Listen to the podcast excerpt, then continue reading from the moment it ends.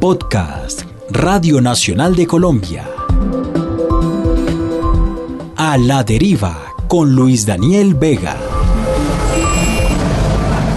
Un viaje a través de algunos recovecos maravillosos de la ciudad. Hola amigos y amigas de la Radio Nacional de Colombia, yo soy Luis Daniel Vega y les doy la bienvenida a otra edición más del podcast A la Deriva.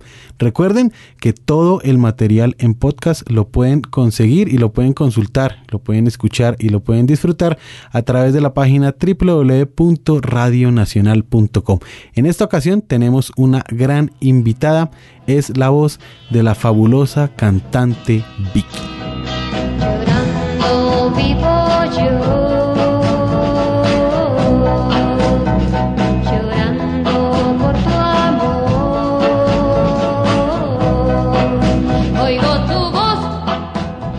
Fueron muchas las cantantes colombianas que antes de convertirse en estrellas de la balada, nacieron como intérpretes de rock.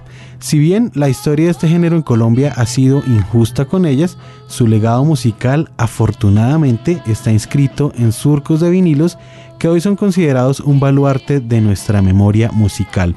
Una de ellas, dentro de las que se encuentran Margie, Lida Zamora, Emilce, Claudia de Colombia y Mariluz, se llamaba Esperanza Acevedo Osa, más conocida como Vicky, quien el miércoles 15 de marzo de 2017 dejó este mundo. Figura indiscutible de la primera ola del rock en Colombia, Vicky encarnó como ninguna aquella figura sugerente de la chica Yeye, moldeada al estilo, por ejemplo, de Nancy Sinatra, Franz Gall, Jane Birkin o François Hardy. En esta nueva edición de A la Deriva, podcast de la Radio Nacional de Colombia, les contaremos el lado Yeye de Vicky. Cuando te conocí, creí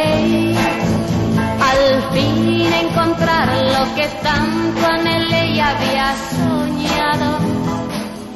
Paralelo al auge inusitado que tuvieron los speakers, los yetis, los flippers, los ampex y los strix, todos ellos grupos juveniles integrados exclusivamente por hombres, una porción de artistas más ligados al pop se dieron a conocer a través de dos programas de música juvenil muy famosos en la televisión colombiana de mediados de la década de los años 70.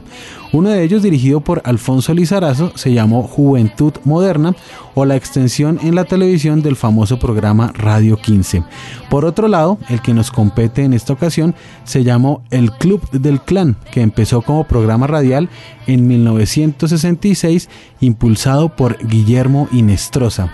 Este programa, que no era otra cosa que la réplica del famosísimo Club del Plan argentino, tuvo una importancia crucial en el nacimiento del sonido rockero en Colombia. Por allí pasaron los Flippers, los Speakers, Oscar Golden, Las Mellizas, Jairo Plata, Beto Adriano, Freddy Wilson, Harold, Lida Zamora y se bautizaron con nombres comerciales a Guillermo García, quien se llamó Billy Pontoni, a Gladys Caldas, la famosísima Claudia de Colombia y por supuesto a Vicky, quien debutó allí de manera accidentada cuando apenas tenía 19 años y estaba recién desempacada en la capital luego de abandonar Palmira la ciudad en la que fue a vivir cuando era muy niña. En 1966, bautizada por Guillermo Inestrosa como Vicky, pues según él Esperanza Acevedo era muy largo y poco comercial, la cantante se paró en los micrófonos del Club del Clan y se convirtió en una de sus voces más legendarias.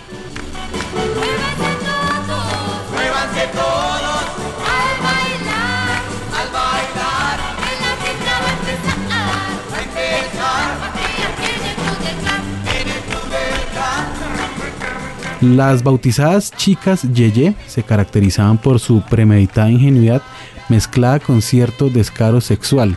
La chica Yeye por excelencia en Colombia fue Lida Zamora. En contraste, Vicky, aunque jugaba soterradamente con esa lógica, se destacó por su fino sentido del humor y un carácter férreo.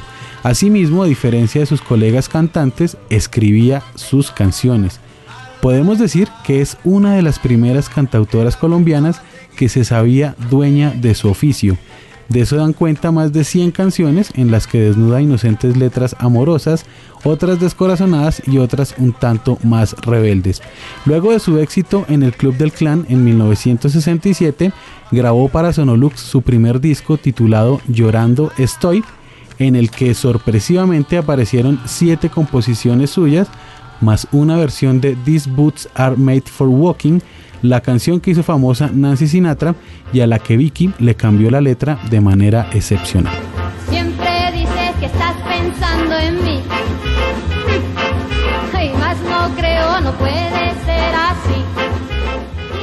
El éxito de Llorando Estoy se ha mantenido intacto durante más de cuatro décadas y ahora, con el fallecimiento de la cantante, se tornará en leyenda.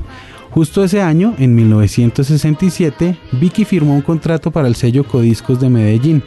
El resultado fue un poderoso disco que pasó de agache y que hoy, a la altura de las circunstancias, se convertirá en un clásico del rock y del pop en Colombia.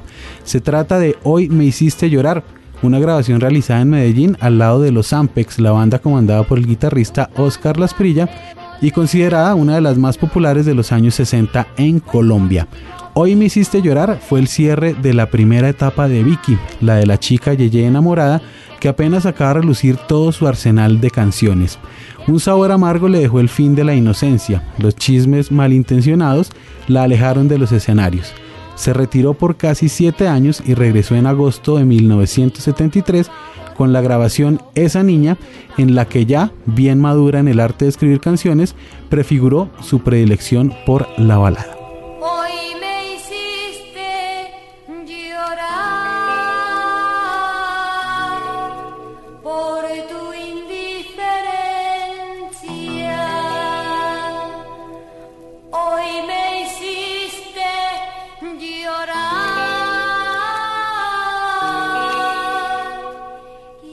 Esperanza Acevedosa, la cantautora, marcó a una generación adulta con un título perdurable que le valió a ella el apodo de Gorrión.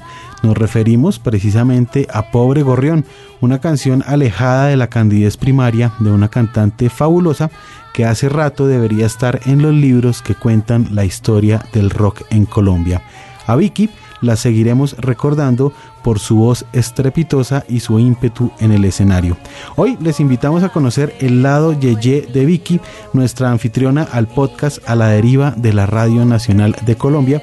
Yo soy Luis Daniel Vega y los invito a que sigan escuchando todos nuestros contenidos en podcast acá en la Radio Nacional de Colombia.